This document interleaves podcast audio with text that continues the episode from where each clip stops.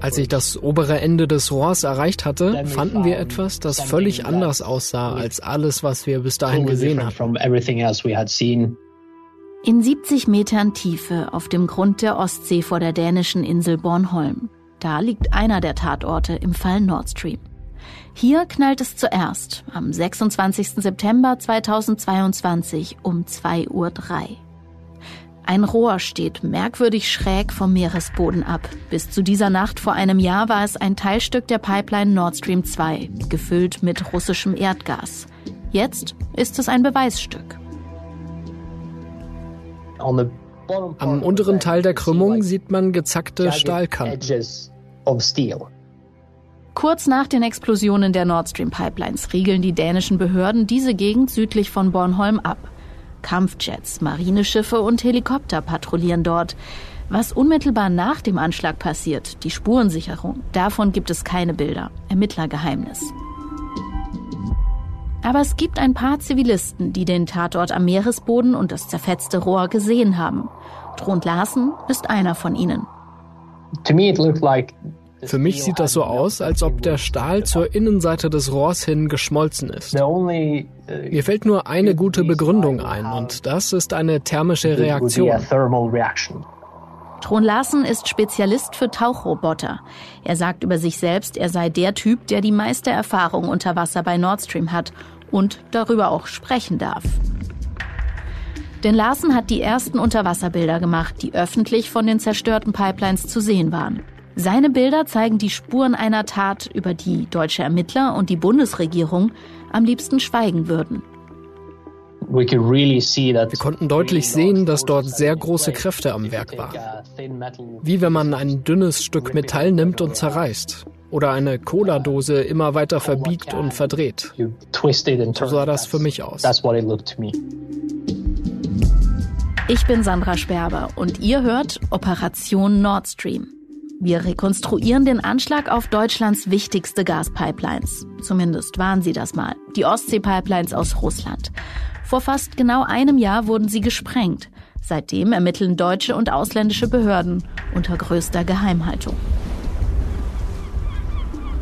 Für diesen Podcast sind wir vom Spiegel gemeinsam mit Kollegen des ZDF mit der Andromeda unterwegs. Das ist die Segelyacht, die auch die mutmaßlichen Attentäter genutzt haben. Und das hier ist die vierte Podcast-Folge, das Finale. Wir fahren mit der Andromeda zu einem der Tatorte. So, irgendwer wollte heute noch schwimmen gehen dann, ne, auf der Stelle? Irgendwer geht schwimmen heute auf der Stelle. Wenn ihr hier gerade erst einsteigt, hört am besten vorher die ersten drei Folgen. Da ging es darum, wie Ermittler die Spuren der Sprengcrew verfolgen, bis in die Ukraine. Hat also Präsident Zelensky die Bombenleger beauftragt? Und wird Deutschland noch auf diesen verheerenden Anschlag reagieren?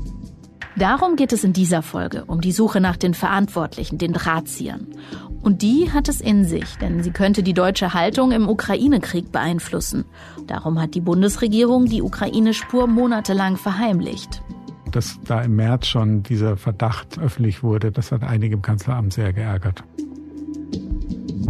Was ist am 26. September 2022 wirklich passiert? Wie sprengt man eine Pipeline? Wer ist zu sowas in der Lage? Und wem nützt die Operation Nord Stream? This is sailing vessel Andromeda over.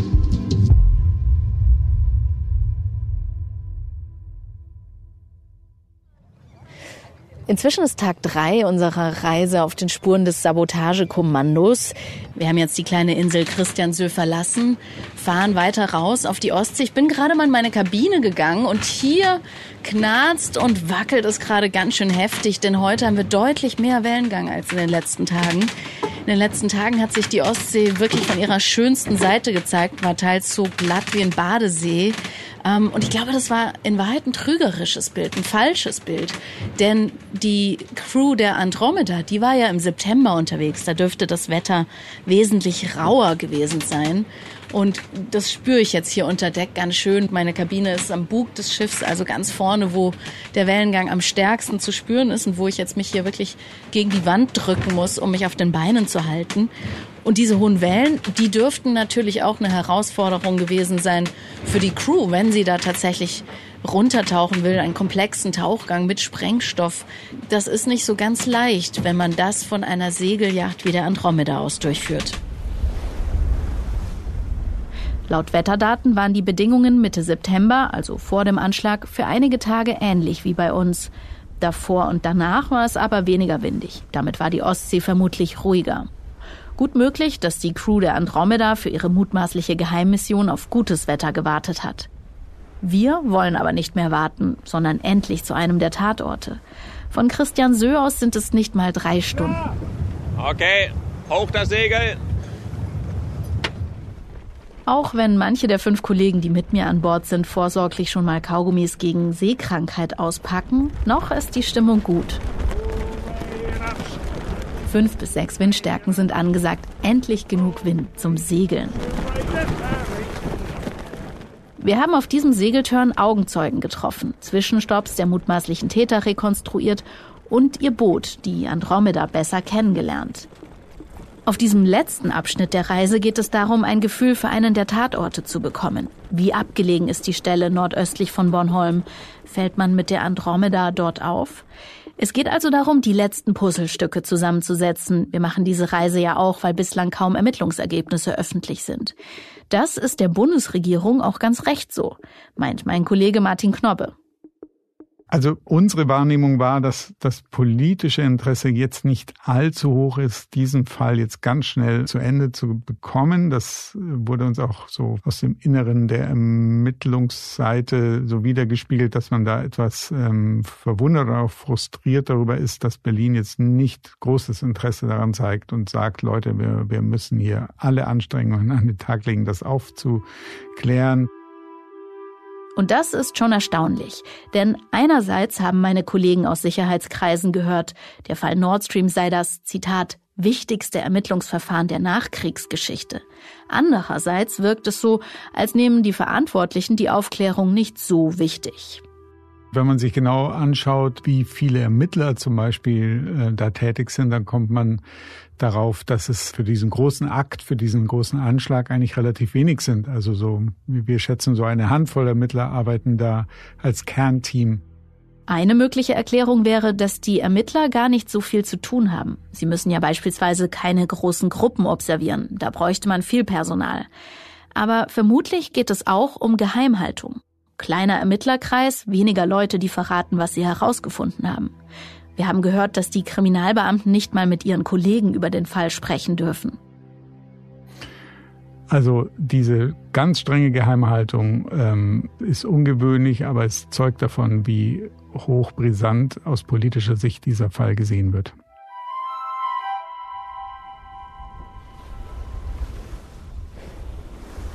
Überblick verloren. Wir haben jetzt ausgesucht, die erste Stelle Nord Stream 1, ne? Das ist mein Kollege Marcel Rosenbach, mit dem ich an Deck der Andromeda sitze. Eine Seekarte liegt vor uns. Daneben stehen auf einem Zettel die Koordinaten unseres Ziels. 54. Wir sind kurz vor dem nördlichen Tatort. Hier verlaufen die Pipelines Nord Stream 1 und 2 direkt nebeneinander. Es liegen also vier Röhren am Meeresboden, je zwei pro Pipeline. Und drei dieser vier Röhren wurden zerstört. Die Anreise ging jetzt doch gefühlt relativ schnell von Christian Sö. Ich vorstelle, da kann man sich als Team im Zweifel vorbereiten, fertig machen. Tja, jetzt tatsächlich ziemlich 41, einsam hier auf der 54. Ostsee. Außer uns keiner da, ne? Ja, wir sehen nur Horizont und Wasser 140, in allen ja. Richtungen. Sehr aufgewühltes Wasser heute. Sind äh, ja auch mit Durchweg ungefähr sieben Knoten hierher gesegelt. Das sind etwa 13 kmh. Für eine große, breite Yacht wie die Andromeda ist das schon recht schnell. Dazu kommt der Wellengang. Da muss sich Friedjof, unser Skipper, jetzt konzentrieren, um das Schiff genau auf Kurs zu halten. Gleich geht's los. Die mutmaßlichen Bombenleger haben hier vermutlich ein Sonar genutzt, um die Pipelines zu finden und dort eine Boje zur Orientierung für die Taucher ins Wasser zu werfen. Wie das geht, das hat uns ja in der zweiten Folge ein Taucher erklärt. Jetzt versuchen wir selbst, mit der Andromeda bei Wind und Wellen genau zu der Stelle zu fahren. Wie leicht ist es jetzt, dieses Auf die Boot da Sekunde so genau die hinzusteuern. Koordinaten zu treffen ist sehr schwierig. Wir sind jetzt ziemlich genau auf der Stelle. Da, da war's.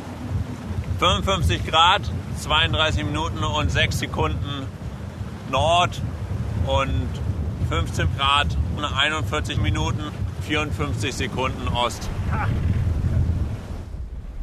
Irgendwo hier müssen die Taucher dann ins Wasser gesprungen sein, möglichst nah an der Boje mit der Leine zum Abtauchen. Und die Andromeda wird vielleicht gewartet haben. Ein paar Stunden, bis die Taucher die Sprengsätze an den Pipelines platziert haben und nach der Geheimmission wieder auftauchen. Und wenn wir jetzt mit diesem Boot, mit dieser Yacht an der Stelle halten wollten, wie gut kann man da eigentlich auf der Stelle bleiben? Genau, das ist relativ schwierig mit dem Segelboot auf einer Stelle zu verweilen. Man kann natürlich beidrehen und dann treibt man vielleicht mit einem halben Knoten durchs Wasser, kann mit der Maschine auch versuchen, das Schiff auf der Stelle zu halten. Ist natürlich je nach Seegang und Wind schwieriger. Es scheint also nicht unmöglich zu sein, hier Taucher mit der Andromeda abzusetzen und wieder einzusammeln. Das geht am besten über die Badeplattform der Yacht. Das ist eine breite Klappe am Heck, die man absenken kann, um leichter vom Wasser wieder ins Boot zu kommen. Aber ehrlich gesagt, nach Baden ist mir an der Stelle nicht zumute. Hier ist die Ostsee 70 bis 80 Meter tief. Es ist windig und das Wasser ist ganz schön trüb. Außerdem wäre es wahrscheinlich ein Kraftakt, wieder aus dem Wasser in die schaukelnde Yacht zu klettern, selbst ohne Tauchausrüstung. Aber hier ist es passiert, wo kein Land in Sicht ist, keine anderen Schiffe, weit draußen auf der Ostsee.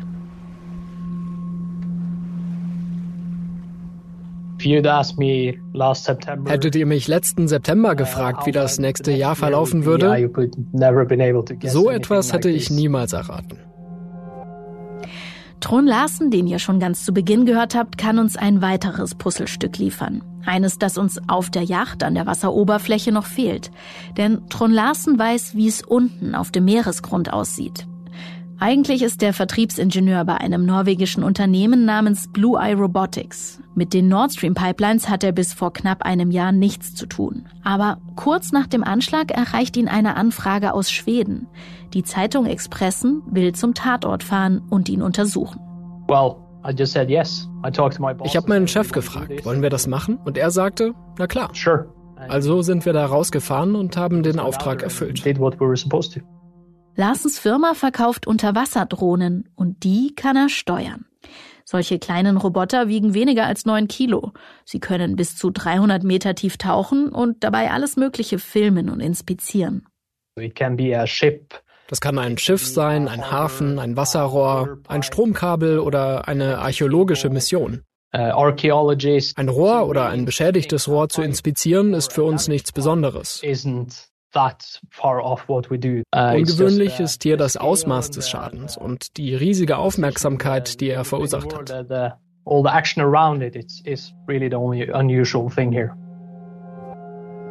Drei Wochen nach den Explosionen reist Larsen mit dem Roboter im Gepäck nach Schweden. Gemeinsam mit den Zeitungsjournalisten fährt er nach Karlskrona an der Südküste. Von dort stechen sie mit einem gecharterten Motorboot in See. Larsen und die Journalisten wollen zum nördlichen Tatort, an dem wir auch waren. Wir sind einfach den offiziellen Koordinaten gefolgt und rausgefahren. Als wir der Stelle näher kamen, funkte uns ein dänisches Marineschiff an, weil die Dänen mit ihrer Ermittlung noch nicht fertig waren. Die Tatorte liegen sehr nah an der Grenze zwischen der dänischen und der schwedischen ausschließlichen Wirtschaftszone. Das ist tatsächlich auffällig. Haben die Täter den Ort bewusst gewählt, um die Aufklärung komplizierter zu machen? Nach dem Anschlag konnten sich jedenfalls Dänemark, Schweden und Deutschland nicht auf gemeinsame Ermittlungen einigen.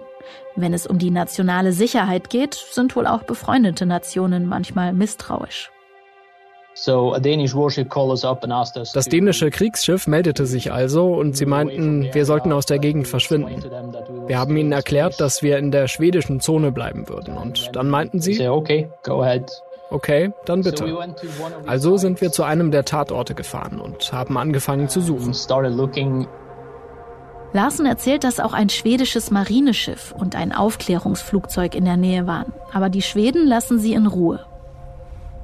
Auf dem Motorboot hatten wir einen Echolot. Damit kann man die Entfernung zum Meeresboden messen. Damit kann Larsens Team ungewöhnliche Erhebungen auf dem Meeresboden ausmachen. Drumherum war alles flach. Deshalb wussten wir sofort, dass wir einen der Explosionsorte gefunden hatten. Soweit so einfach. Aber dann wird es schwierig. Der Skipper hat mit dem Motor gegen den Wind und die Strömung angesteuert. Das Wetter war nicht optimal und während wir uns an die Arbeit machten, wurde es schlimmer. Mit einem knapp neun Meter langen Boot spürt man das deutlich. Larsen lässt seinen Tauchroboter an einem Kabel über Bord. Jetzt geht es darum, die Überreste der Pipeline zu finden. Ein Sonargerät hat Larsen leider nicht dabei. Dafür kam der Auftrag zu kurzfristig. Also muss er sich auf das verlassen, was die Kamera der Tauchdrohne auf seinen Bildschirm wirft. Und wir haben ja in diesem Podcast schon öfter gehört, wie dunkel es in der Ostsee ist. Die Sicht ist schlecht und die Leuchte des Roboters hilft kaum. Er steuert diesen Roboter übrigens mit einem Xbox-Controller. Kein Witz. Es dauert anderthalb Stunden. Dann entdeckt Larsen etwas. Das Ende eines Rohrs am Boden der Ostsee.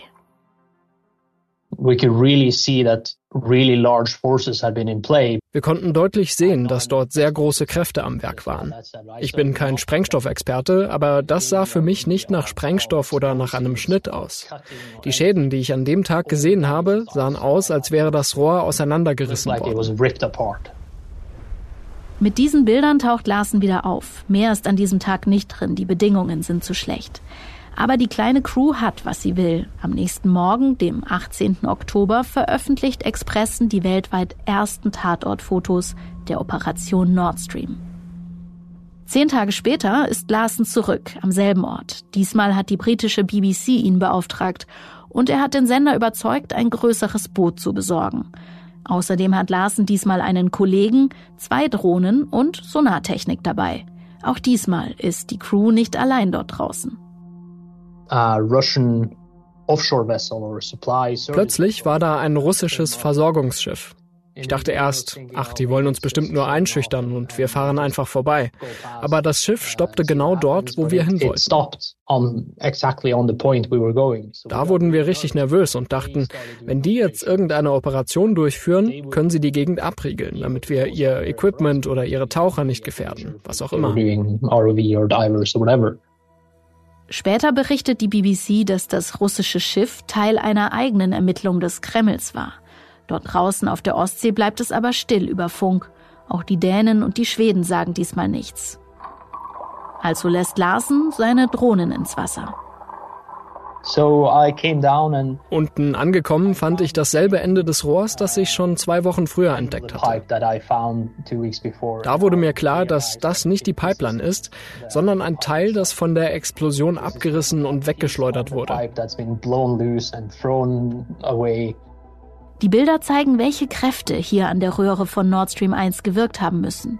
Durch Sprengsätze und auch durch den Druck des Gases der geborstenen Pipeline. Nord Stream 2 hingegen ist zwar auch an zwei Stellen beschädigt, aber es trifft zweimal denselben Strang. Bis heute ist deshalb eine Röhre intakt. Haben sich die Attentäter da versprengt? On that in dieser Gegend in der schwedischen Zone dachte ich beim Tauchgang, ich würde Richtung Norden schauen, nicht Richtung Süden.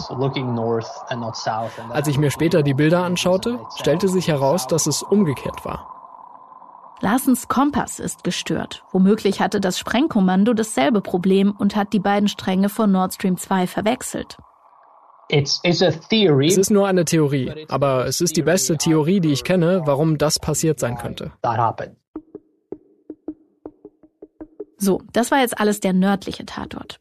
Dann gibt es ja noch einen zweiten Tatort, mehr als 70 Kilometer weiter südlich. Den steuert Tron Larsen im Juni dieses Jahres an, wieder im Auftrag von Medien. Und ihm fällt etwas auf, das hier anders ist. Also Diese Stelle ist nah an der Küste von Bornholm. Man sieht zwar die Insel nicht direkt, aber es gibt dort einen Turm, der früher als Wachturm genutzt wurde. Den kann man mit eigenen Augen sehen, wenn man an der Explosionsstelle ist. Hier, quasi in Sichtweite der dänischen Insel Bornholm, hat es zuerst geknallt und Nord Stream 2 getroffen. 17 Stunden vor den Explosionen im Norden. Larsen lässt seine Unterwasserdrohnen ein drittes Mal tauchen. Nach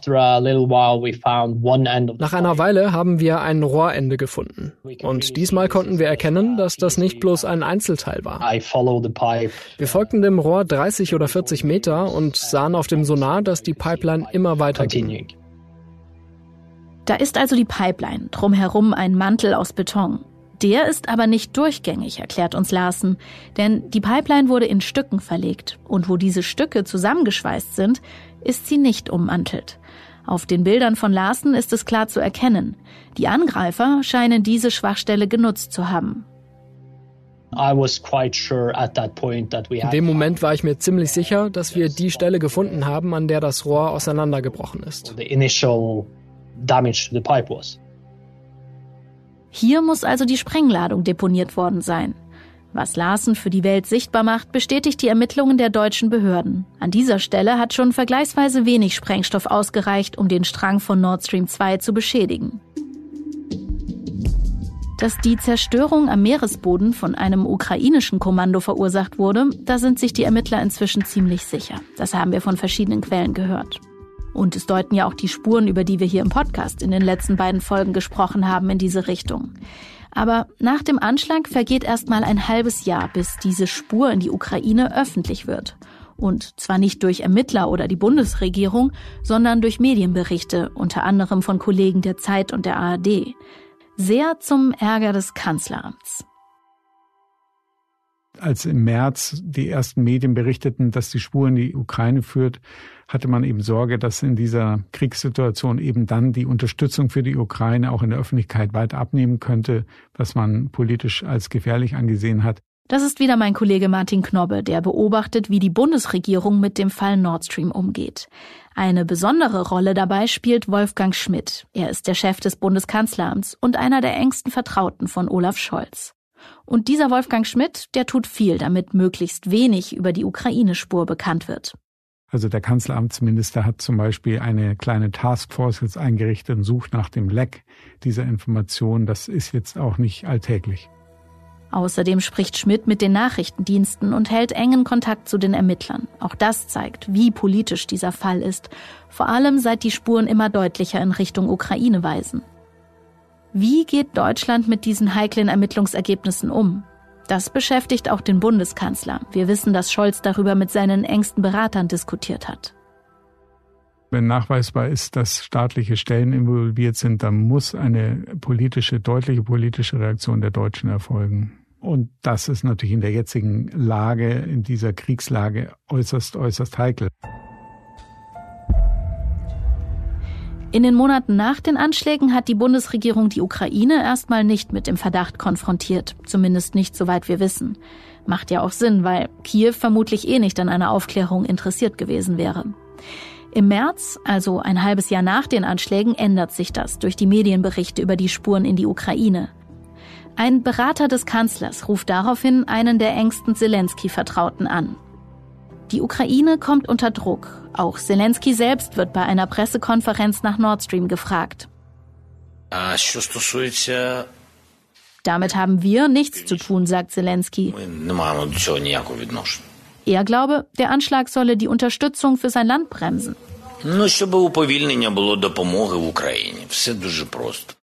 Die Ukraine kämpft um ihre Glaubwürdigkeit. Ich habe hier auch mal mit einem Berater Zelenskis, der zu Besuch in Berlin war, gesprochen. Auch da ein relativ klares Dementi. Er sagte damals, naja, ich bin zu meinen Leuten hingegangen und habe gesagt, wenn ihr das wart, dann sagt ihr das jetzt. Und ähm, er hat keine, keine positive Antwort bekommen. Und die Ermittler halten es für sehr unwahrscheinlich, dass Volodymyr Zelensky involviert war oder gar den Auftrag für diesen Anschlag gegeben hätte. Das ist bei solchen Sabotageakten auch äußerst unüblich, dass man die bis in die Spitze des Staates äh, dann informiert, sondern wenn, ist das irgendwo weiter unten angesiedelt. Weiter unten, das könnte heißen, dass ein Geheimdienst den Auftrag gegeben hat. Oder war es eine militärische Operation, von der der Präsident erst später erfahren hat? Dann könnte er guten Gewissens jede Kenntnis und Verantwortung abstreiten. Wie praktisch. Es gibt ganz wilde Theorien, ähm, dass vielleicht auch reiche Oligarchen, ähm, die es in der Ukraine natürlich auch gibt, ein Interesse daran hatten und das finanziert haben. Aber darauf gibt es auch keine Hinweise. Also Es müssen Leute sein, die irgendwie ein politisches Interesse haben. Aber welche Gruppierung das genau sein könnte, da fehlt uns, glaube ich, der Einblick. Und ich bin mir auch nicht sicher, ob die Ermittler das schon so genau wissen. Die schwedischen Ermittler sind übrigens optimistisch, ihre Untersuchungen bald abzuschließen. Vielleicht könne man noch in diesem Jahr Anklage erheben. In Deutschland sieht das allerdings anders aus. Hier wird es noch länger dauern, glaubt Martin. Der Bundesregierung dürfte das jedenfalls ganz gut passen, denn die Frage, welche Konsequenzen der Anschlag hat, ist für sie unangenehm. Wie geht man mit der Ukraine um, wenn die Ermittler ihre Ergebnisse irgendwann veröffentlichen? Und wenn der Generalbundesanwalt tatsächlich Beweise vorlegen sollte, dass staatliche Akteure beteiligt waren? Es kommt sehr darauf an, an wen die Personen, die man als Täter ausmacht, angebunden sind. Selbst wenn der Präsident vielleicht nicht davon wusste, wer wusste es dann? Und natürlich muss es dann irgendeine formale politische Reaktion geben, ähm, sei es eine Rüge, ein Entsetzen, ein Einbestellen des Botschafters. Das wären sozusagen die niedrigschwelligen Sachen. Die Befürchtung der Bundesregierung ist, dass dann in Deutschland die Unterstützung für die Ukraine bröckelt. Die extremen Rechten von der AfD haben das Thema längst für sich entdeckt und fordern neben Aufklärung auch die umgehende Reparatur der Pipelines. Sie wollen, dass durch Nord Stream 1 bald wieder Gas fließt. Das bisherige Schweigen der Bundesregierung befeuert aber nicht nur rechts außen. Was ich wirklich äh, absolut unverständlich finde, ist das völlige Desinteresse der Bundesregierung. Auch Sarah Wagenknecht von der Linkspartei spricht von einem Terrorakt gegen Deutschland, gegen die deutsche Industrie. Das finde ich dann schon irgendwie bemerkenswert. Ein Land, das von uns zig Milliarden an Unterstützung bekommt. Drückt sich die Bundesregierung etwa vor der Frage, ob Deutschland weiter Waffen liefern kann, wenn es hochrangige Stellen in der Ukraine waren, die einen so bedeutenden Teil unserer kritischen Infrastruktur zerstört haben?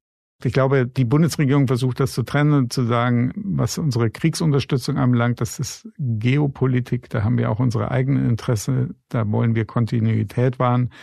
Aber natürlich muss es, muss es irgendeine Reaktion geben.